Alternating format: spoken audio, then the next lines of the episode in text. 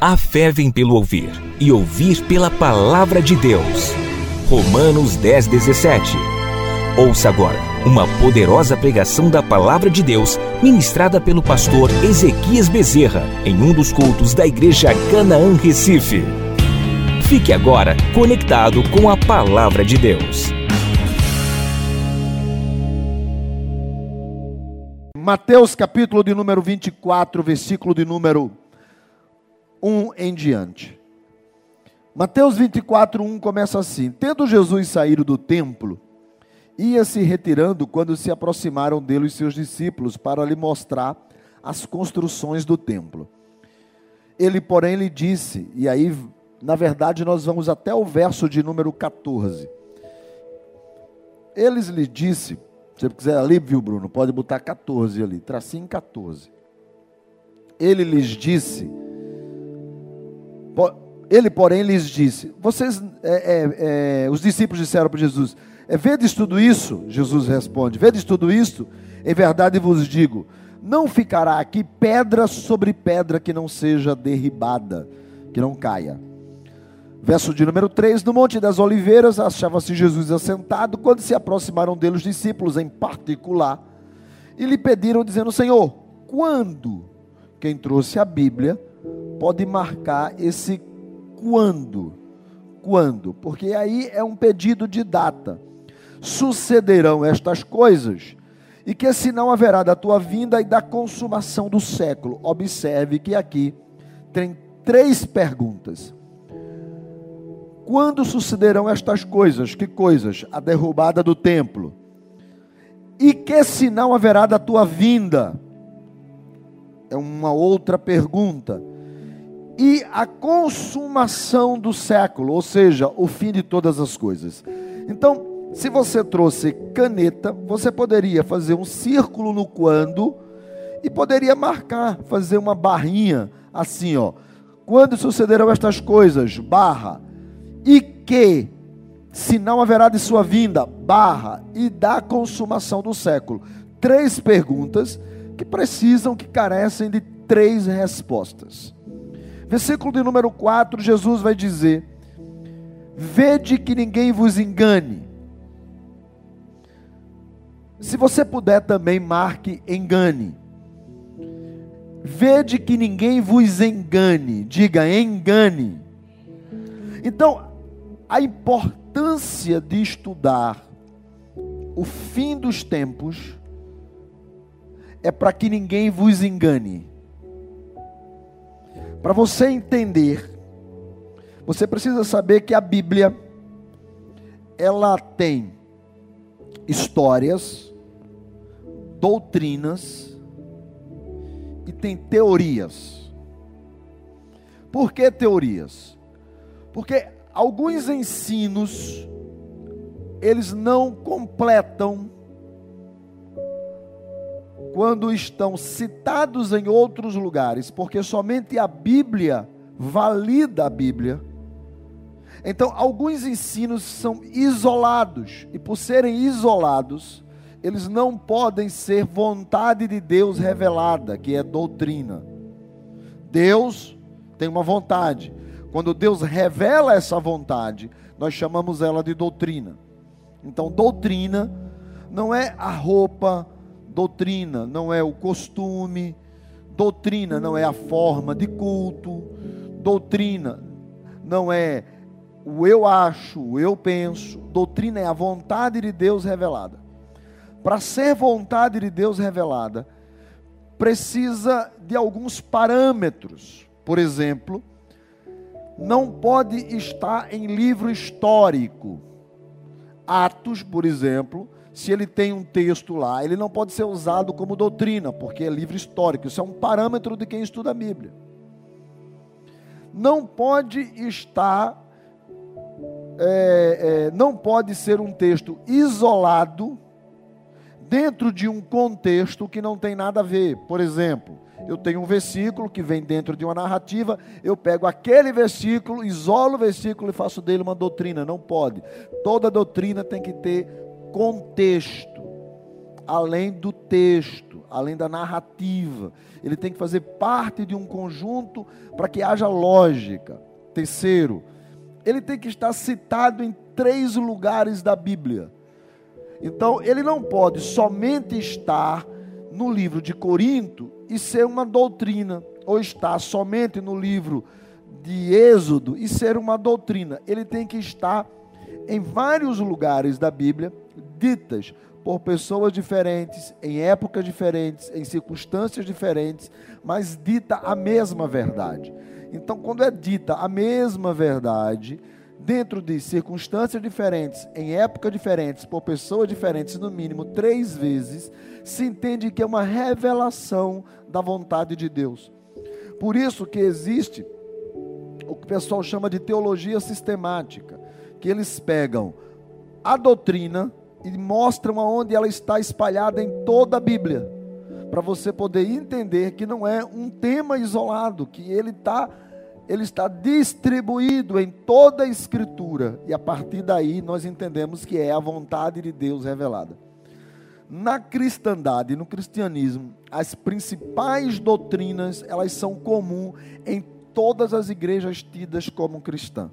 Sobre a volta de Jesus, sobre o nascimento virginal, sobre as promessas do Messias, sobre a consumação. Então, doutrina é unânime em todas as igrejas. O que se discute são as teorias, são os usos e costumes, são as coisas que não têm, vamos dizer assim, a, a, a, concordância em todas as escrituras que é doutrina. Então, quando Jesus está falando, ah, tem um outro princípio também de doutrina. Deixa eu falar uma coisa para você, fazer um parênteses. Quem acompanhava antigamente comigo as terças-feiras vai saber que nós temos um tema, mas a gente não fica fechado naquele tema, a gente vai ensinando e vai falando o que a gente tiver, ok? Eu espero que você aprenda, porque o objetivo de Jesus para aprender é o verso de número 4: para que ninguém vos engane, para não ficar sendo levado por toda sorte de doutrina, toda sorte de vento, toda sorte de ensino, tá? Então você vai ter teorias, você vai ter doutrinas e você vai ter histórias, vai ter narrativas. Todas essas, elas são, elas compõem, podem compor a doutrina. Agora, quando está, quando um texto está nos evangelhos, você, você é, você é chamado por aí de paulino ou é chamado de evangélico? Como é, como é, como é que chama você? Evangélico, não é? Chama você de evangélico? Se você não se diz que é evangélico, você é, você, você se diz evangélico. Por quê? Porque a base da sua fé é as boas novas, o evangelho. E ele está onde? Mateus. De novo, um, dois, três. Então, um dos princípios para você entender doutrina é quando Jesus diz alguma coisa, se torna regra, se torna doutrina. Não precisa estar em Êxodo, nem em Provérbios. Não precisa estar em, citado por Paulo, nem por Pedro. Porque se está nos evangelhos, é condição sine qua non de ser vontade de Deus revelada. Deu para entender até aqui, sim ou não? Por exemplo, lá no céu, eu vou poder olhar para a pastora Leonor e dizer assim: corpo transformado está mais bonita do que estava antes. Na glória, eu, eu e ela na glória, eu dizer para ela assim: vamos nos sentar a, a, diante da luz do trono do cordeiro para a gente namorar? Não vai poder. Por quê? Por quê? Por quê? Porque no céu, Jesus disse: lá não haverá casamento. Há uma pergunta que alguém vai fazer para você: Senhor, um homem se casa com uma mulher e a mulher morre, ou e o homem morre. E havia uma lei que dizia que o irmão tinha que fazer filho nela, para que o menino que nascesse herdasse o pai que morreu. Essa era a lei da época. Então, a mulher, o, o camarada morre, ela casa com o irmão. E aí o, esse daqui morre também, ela casa. E esse daqui morre. E assim, a viúva negra mata os sete. Ela mata os sete. E aí o cara pergunta: quando chegar lá no céu, de quem ela será esposa? Jesus diz: vocês erram por não conhecer as Escrituras e nem o poder de Deus, porque lá no céu o homem não se dará a casamento, não haverá relação, porque no céu nós seremos como anjos. Então, se alguém dissesse diferente disso, estaria errado. Por quê? Porque o que Jesus disse está acima de qualquer outro entendimento de cartas, livros, profecias, etc. e tal. Ok? Por isso que você, mesmo Paulo tendo escrito 13 cartas, escrevendo a doutrina da igreja, você não é chamado de paulino, você é chamado de evangélico, porque você anda segundo os evangelhos. É segundo o que Jesus disse, ensinou, pregou, viveu. E aí os demais escrevem sobre Jesus. Ok? Continuando, versículo número 4: para que ninguém vos engane. Olha aí, só nisso aí foi um tempão. E Tiago quer que eu pregue em 30 minutos, Tiago. Tu, sinceramente. E ele respondeu: Versículo 5: Porque virão muitos cristos em meu nome, dizendo eu sou o Cristo, e enganarão a muitos, e certamente ouvireis falar de guerras, rumores de guerras, não vos assusteis, porque é necessário que essas coisas aconteçam, mas não é o fim. Observe, fim. Olha o detalhezinho do versículo, fim. Porque se levantará nação contra nação, reino contra reino, haverá fome, terremoto em vários lugares. Versículo de número 8. Mas isto tudo é princípio de dores versículo 9. Então sereis atribulados e vos matarão, sereis odiados em todas as nações por causa do meu nome. Nesse tempo, muitos vão se escandalizar, trair, odiar uns aos outros, levantar-se-ão falsos profetas e enganarão a muitos. Versículo 11, 12. E por se multiplicar a iniquidade, o amor se esfriará de quase todos. Indiferença. Versículo 13. Mas aquele que perseverar até o fim, fim de novo, será salvo. 14. E será pregado este evangelho do reino por todo o mundo, para testemunho de todas as nações. E então virá fim de novo. Então, se a gente está falando de fim, é porque tem começo, meio e. Porque isso é o plano de Deus. O plano de Deus. Nós estamos vivendo dentro do plano de Deus. Gênesis capítulo 1, para você, só para aí eu vou ser bem rápido, por isso que eu pedi para o Bruno escrever. Gênesis 1 em 1 vai dizer: No princípio criou Deus os céus e a terra. Versículo de número 2: E a terra era sem forma e vazia. E havia trevas sobre a face do abismo, e o Espírito de Deus se movia ou parava sobre as águas. Versículo 1 em 1, por favor. No princípio criou Deus os céus e a terra. 1 e 2 e a terra estava sem forma e vazia, e havia trevas. Isso era um caos. Isaías 45, 18.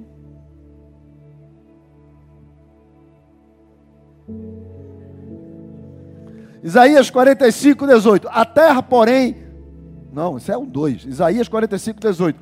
Assim diz o Senhor que criou os céus, o Deus que formou a terra Deus a fez e a estabeleceu de modo que ele criou, não a criou para ser um caos, mas ele fez a terra para ser habitada.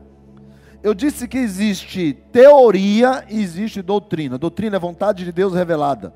Mas existe uma teoria que o plano de Deus, a qual ele estabeleceu, passa pela criação de uma terra perfeita que é essa terra que está aqui, uma terra que foi criada para ser habitada. Ele não a fez para ela ser um caos, mas a terra se tornou um caos.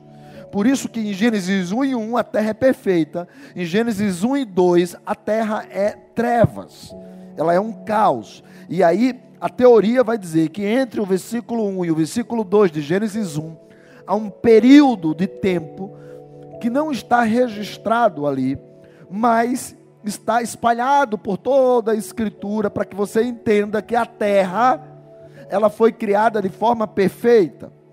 Olhe a terra de Ezequiel, capítulo de número 28. Veja Ezequiel 28, é, Ezequiel 28, 13. Olha o que, é que está escrito em Ezequiel 28, 13. Deixe-me ver. Tu estavas no Éden, jardim de Deus, e todas as pedras preciosas te cobrias. O sárdio, que eu não sei nem o que é, o sárdio, o topázio, o diamante, esse eu sei, o berilo, a ônix, esse eu sei, o jaspe, a safira, o carbúnculo, olha que nome bonito para botar o nome de filho, carbúnculo.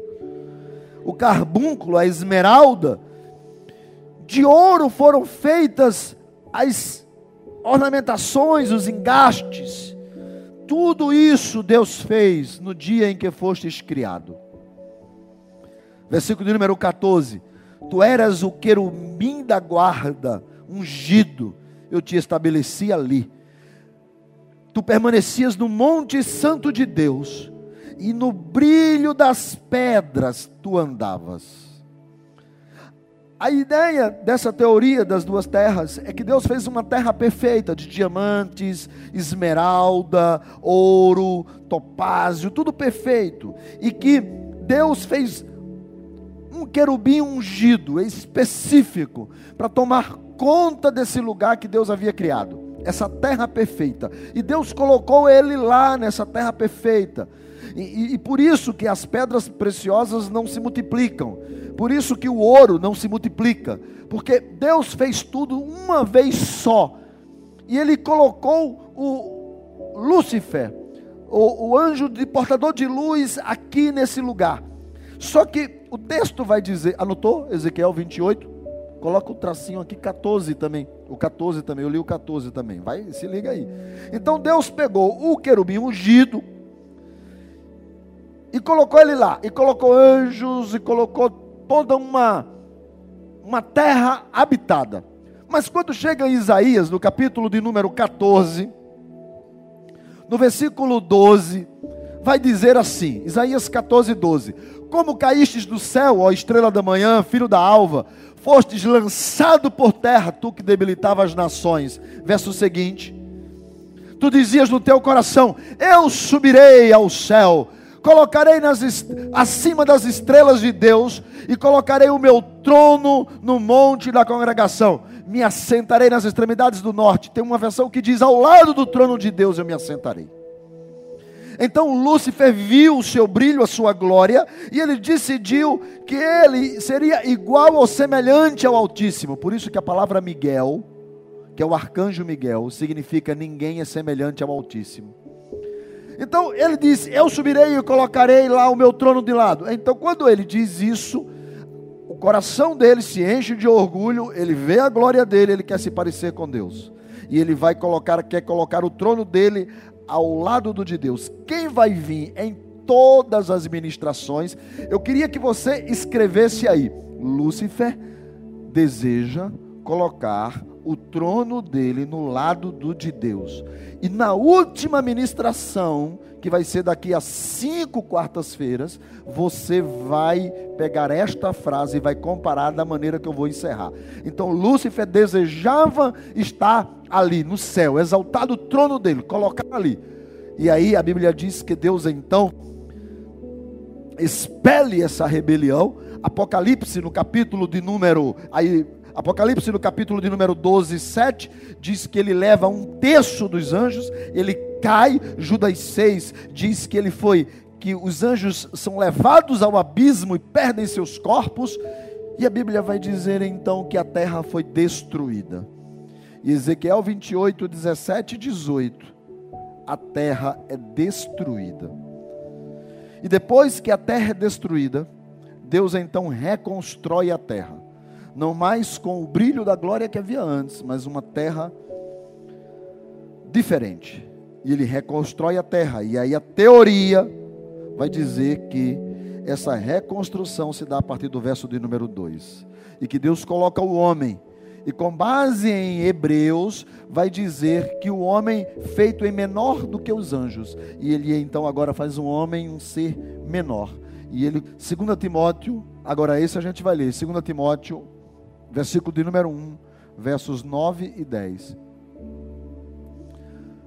O que nos salvou e nos chamou com santa vocação, não segundo as nossas obras, mas conforme a sua própria determinação e a graça que nos foi dada com Cristo Jesus, nós somos salvos, a igreja foi pensada, a igreja foi preparada antes dos tempos eternos.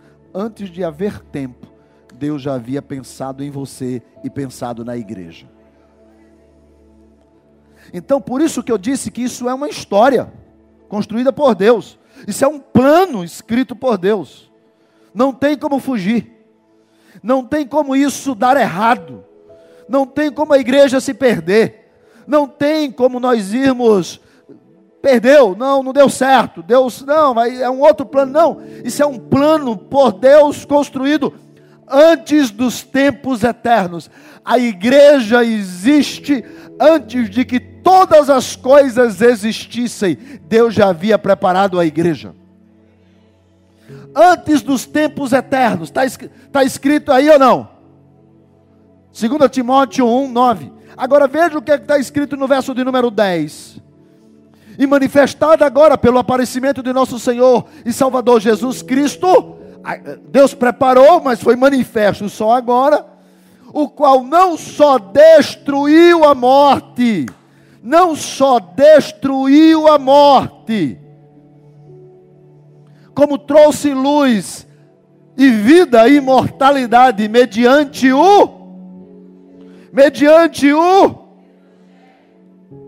Vai tentando colocar as coisas, conectar as coisas. Então, Deus prepara tudo. Ah, aquela questão da terra, a questão de Lúcifer, a questão do homem, só que estava tudo planejado. Aí tá, tá, foi acontecendo, tudo isso foi acontecendo, foi acontecendo, e tudo estava preparado desde os tempos eternos, até que Jesus aparece para que o que era só promessa se torne realidade e que ele destrói a morte, mas você ainda morre. A gente vai chegar nisso. Por isso que a gente, quem vai ficar comigo aqui até as últimas próximas quartas-feiras? Quem vai trazer outro? Mediante o evangelho. Então, olha só, tudo que eu tô, vou, falar, estou dizendo, vamos falar sobre os sinais dos tempos, tudo isso, a nossa arca de salvação é a pregação de Jesus Cristo através do seu Evangelho. Ok? Então vamos lá, através, mediante o Evangelho. Então o diabo, o Deus desse século, 2 Coríntios 4, 4, que cega o entendimento dos homens, existe uma sentença para ele. Romanos 16, 20. E isso dentro dessa sentença que é o fim de todas as coisas. Lembre-se que nós lemos em Mateus várias vezes fim, fim, fim. Então nós estamos falando aqui de um começo, lá Deus construiu lá no começo, no princípio, nós estamos falando de toda uma trajetória, de uma história, até chegar em Jesus Cristo. A partir de Jesus começa uma história. A história da igreja. Então preste bem atenção. 1 João, capítulo 2, 18. 1 João 2, 18. Filhinhos, já é a última Agora quem vai escrever sou eu com a minha letra maravilhosa. Olha só. Princípio. Começo. Gênesis 1 1. Tempos eternos. Tempos eternos. Pessoal da, da filmagem, eu não sei se está legal, se não está. Enfim. Tempos eternos. 1 Timóteo 1 e 9. Ok. Gênesis 1, começo de todas as coisas, princípio de todas as coisas. Deus faz uma aliança com Adão. Depois Deus faz uma outra aliança com Noé. Deus diz para Adão, vai fazer uma aliança com ele, 3,15 de Gênesis, que dá semente da mulher. Então Deus faz uma aliança com Adão. Depois vem Noé. Deus faz uma aliança com ele, diz assim para ele: Olha, agora esse arco-íris aí é só para dizer que nunca mais eu vou destruir. A... Deus faz uma aliança com ele. Depois Deus faz uma aliança com Abraão. Abraão, todas as famílias da terra serão benditas em você. Deus faz uma aliança com ele. Pode ter certeza de uma coisa: eu vou cumprir o que eu prometi. Daqui a não sei quanto tempo, tua família vai voltar para cá, esse povo eu vou destruir tudo, vou te dar essa terra. Deus faz uma promessa com Abraão. Deus vai e faz uma promessa agora com Moisés, chamado de, de aliança do Sinai. Mas vamos botar o nome Moisés. Deus faz uma aliança com Moisés. Deus diz para Moisés ali que Deus vai fazer uma aliança com ele, que aquela lei ali, se o povo se cumprir direitinho, Deus vai honrar a promessa que ele fez a Abraão. Depois, Deus faz uma promessa com Davi. Deus vai dizer para Davi: Olha, Davi, é o seguinte, eu vou salvar esse povo. E o que vai vir vai ter que ser da tua genealogia. Deus faz uma promessa com Davi. A partir dessas promessas ou dessas alianças, Jesus vem. Jesus. Jesus morre, mas antes ele diz: havia uma aliança lá atrás, mas agora este cálice e este pão é o que? Nova.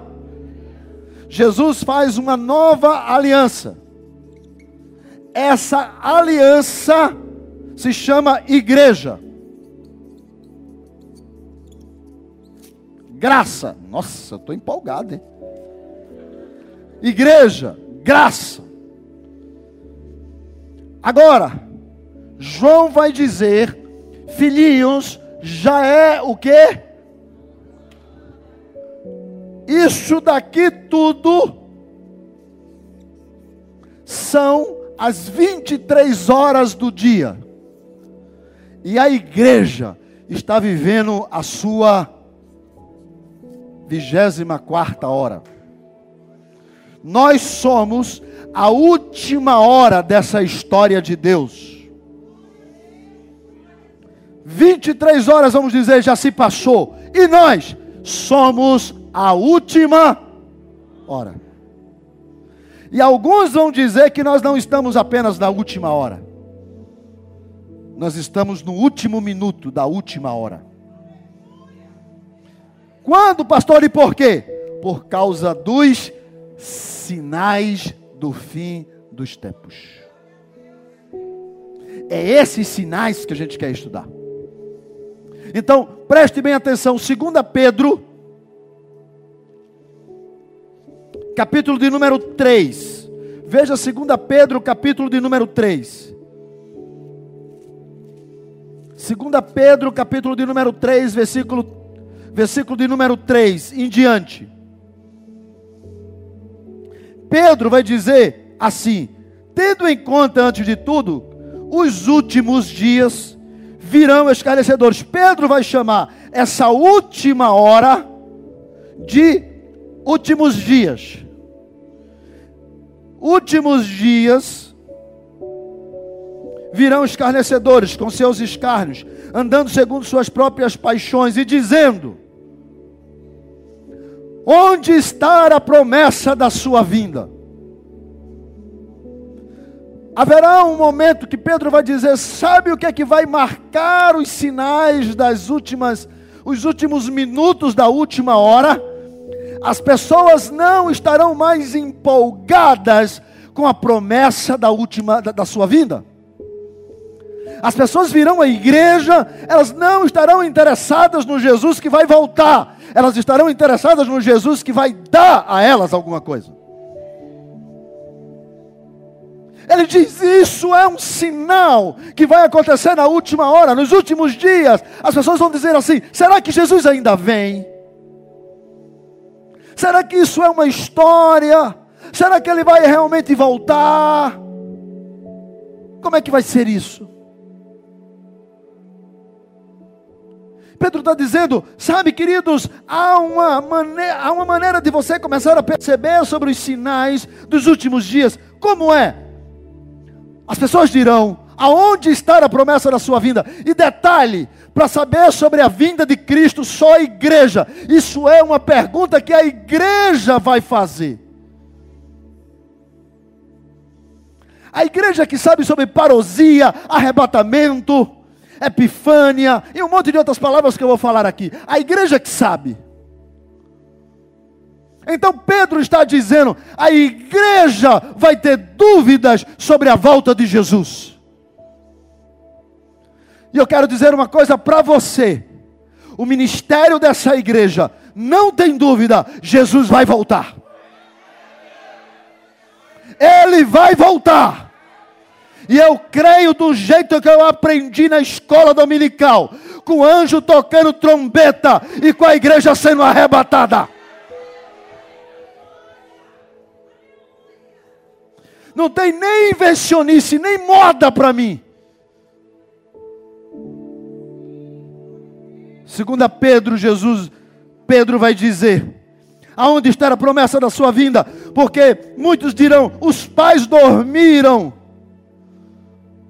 Os nossos apóstolos dormiram, as coisas permanecem desde a coisa que foi. Está dizendo tudo está igual às 23 horas. Do mesmo jeito, porque deliberadamente, versículo de número 5, eles esquecem que de longo tempo há muito tempo, sempre houve céus, bem como houve terra, a qual que foi da água que a terra surgiu. Olha, olha um detalhe aqui para quem lê Bíblia. Dizem que o nosso planeta chama planeta água. Aí ele diz deliberadamente esquecem que longo, ao longo do tempo sempre houve os céus, bem como terra, da qual surgiu da água. A terra surgiu da onde? E os cientistas veio dizer isso um dia desse. A Bíblia já dizia, ó. Da qual surgiu da água, através da água, pela palavra de Deus. Eu falei domingo, ele falou e tudo se fez. Pela palavra de Deus, verso de número 6. Pela qual veio a perecer o mundo naquela época. E aí ele vai falar de Noé, afogado. Versículo 7 mas os céus que agora existem e a terra, pela mesma palavra, têm sido guardados, entesourados, preparados para o fogo. Está reservados para o dia do juízo. Observe, por favor, se você trouxe Bíblia, que esse dia ali está em letra maiúscula. Sim ou não? Está na sua Bíblia? Na minha está. Quem trouxe Bíblia?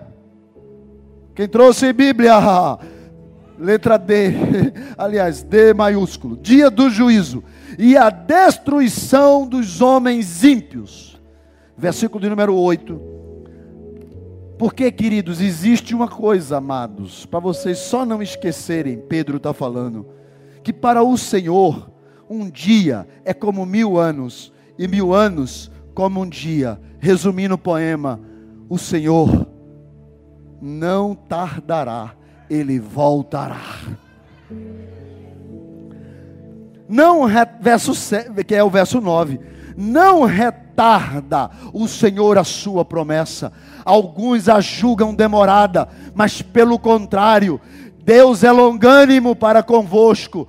Ele não está, por que, que ele não veio ainda? Porque ele não quer que nenhum daqueles que ele escolheu pereça, senão que todos cheguem ao arrependimento. O desejo de Deus é todos chegarem ao arrependimento. Por isso que ele não veio ainda. Porque ainda falta tua família, ainda falta teu filho ainda falta teu, teu irmão, ainda falta tua irmã, ainda falta teu pai, ainda falta tua mãe, ainda falta teu cônjuge, ainda falta tua tia, ainda falta teu primo, ainda falta teu amigo, ainda falta alguém, alguém que Jesus está dizendo: vai lá, igreja.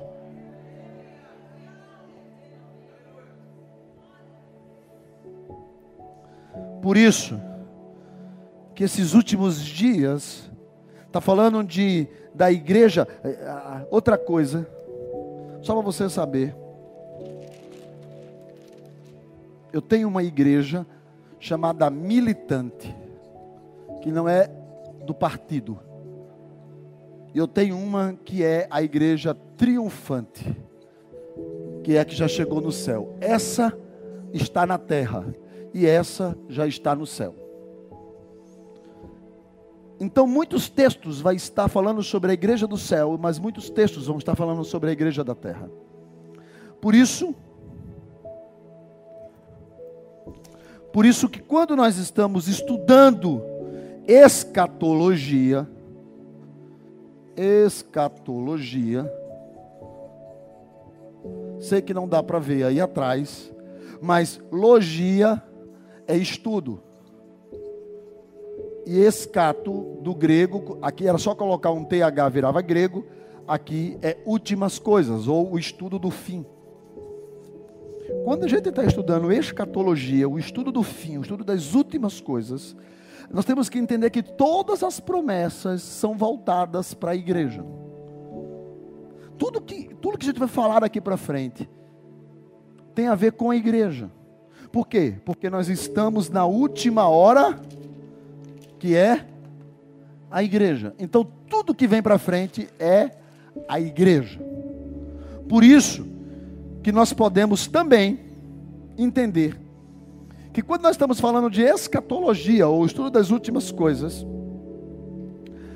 algumas pessoas vão dizer, tudo que está escrito é alegórico, fantasia, poema. Mas outros vão dizer, não, isso é literal, do jeito que está escrito é. Então, há quatro linhas, chamada preterista, histórica, idealista, futurista, as quatro linhas escatológicas, mas todas elas acabam se dividindo nisso. É uma alegoria, só uma representação, é uma alegoria ou é real? Literal. As quatro, as quatro interpretações vão parar nisso aí. Você vai ouvir sobre pré-milenismo, sobre pós-milenismo, amilenismo, pré-tribulacionista. Já viu? Você já viu isso aí lá, né? Quem estuda no IREL, que está no Dinâmico, vai ouvir isso, tá? Quem já fez, enfim. Pré-tribulacionista, pós-tribulacionista, mesotribulacionista, o arrebatamento, a parúzia, o segundo advento, se vem. Eu estou correndo assim, mas a gente vai ter tempo de falar. Isso é só porque hoje é a introdução. O segundo advento vem é, pode dizer que Jesus vem de forma visível, depois vai dizer, não, ele vem primeiro para nas nuvens para buscar a igreja, ninguém vai ver só a igreja. Depois é que ele aparece de forma visível. Então, outros vão dizer, não, ele vem de forma visível já no primeiro aparecimento. Então, todas essas esses, essas doutrinas que você vai entender, esses estudos de doutrina, eles acabam passando por algumas coisas que aí, Bruno, você poderia vir para cá rapidamente e escrever aqui para mim com essa letra bem bonita, tá? Que ele começa assim. Primeiro, escreva aí, Bruno. É, você vai escrever mais ou menos umas 15, então um pouquinho mais, mais em cima. Escreva aí, sinais. Sinais. Depois escreva arrebatamento. Depois escreva tribunal, tribunal. Tribunal. Tribunal de Cristo. Você bota só Tribunal C. Tribunal. Ou, ou, ou até como eles chamam mesmo, barra, Tribunal barra Bema. Bema.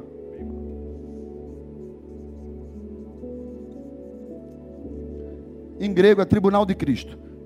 É, depois do tribunal, bote aí, bote bodas, que é casamento. Depois coloque tribulação.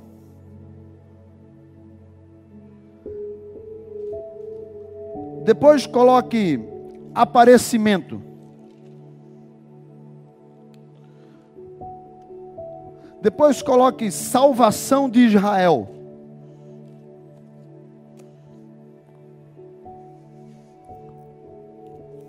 Coloque prisão.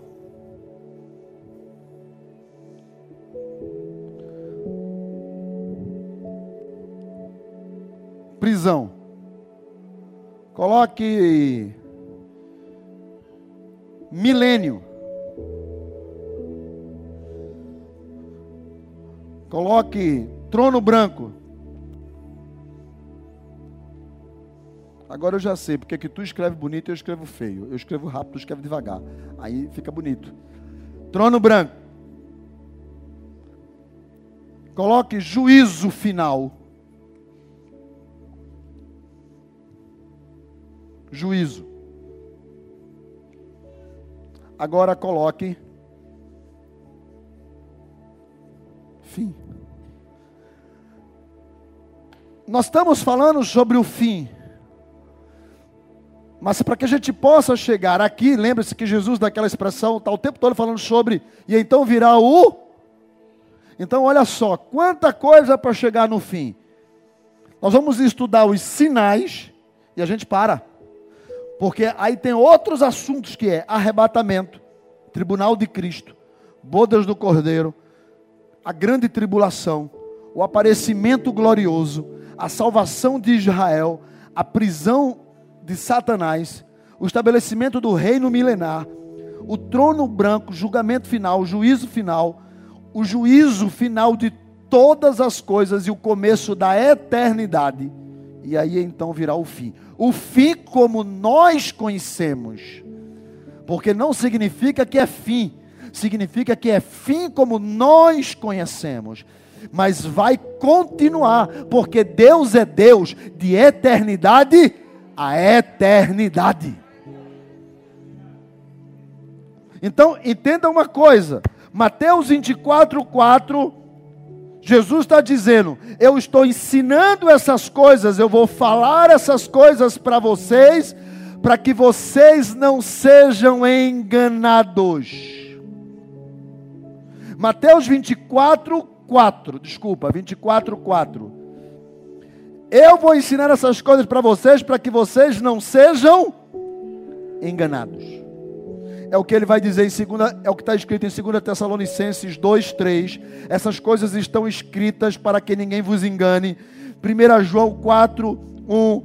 Existem muitos falsos profetas que estão querendo enganar a vós, mas se vós tedes o conhecimento, não serão enganados. É o que está escrito em 1 João 2,26, filhos, vos escrevo essas coisas, porque tem gente querendo enganar vocês. Ou seja, está escrito porque eu, eu quero prever vocês quanto a esse engano. 1 Tessalonicenses 5, 1, 16, que diz: Eu estou escrevendo essas coisas para vocês aprenderem, ficarem inteirados. E 4, 13. E aí eu começo a pregar. Porque tudo isso foi Introdução. Vamos lá. Rapidinho. 1 Tessalonicenses 4,13. Não quero, irmãos, que vocês sejam o quê? Não sejam o quê? Ou seja, vocês precisam ter conhecimento para não ser enganado, gente. Aí o cara não vem nas quartas-feiras, fica sendo enganado e depois acha que qualquer igreja é igreja, qualquer pastor é pastor, qualquer Bíblia é Bíblia, qualquer crente é crente, qualquer palavra é palavra. Então, olha só, eu não quero que vocês sejam ignorantes. Ou seja, aprendam, tenham conhecimento.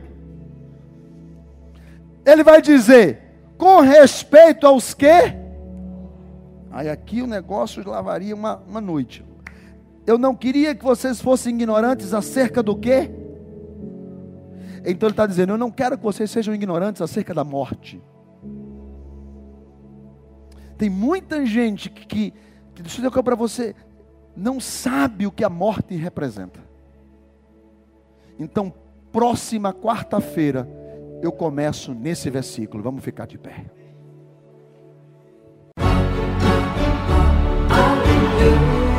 Você acabou de ouvir o pastor Ezequias Bezerra.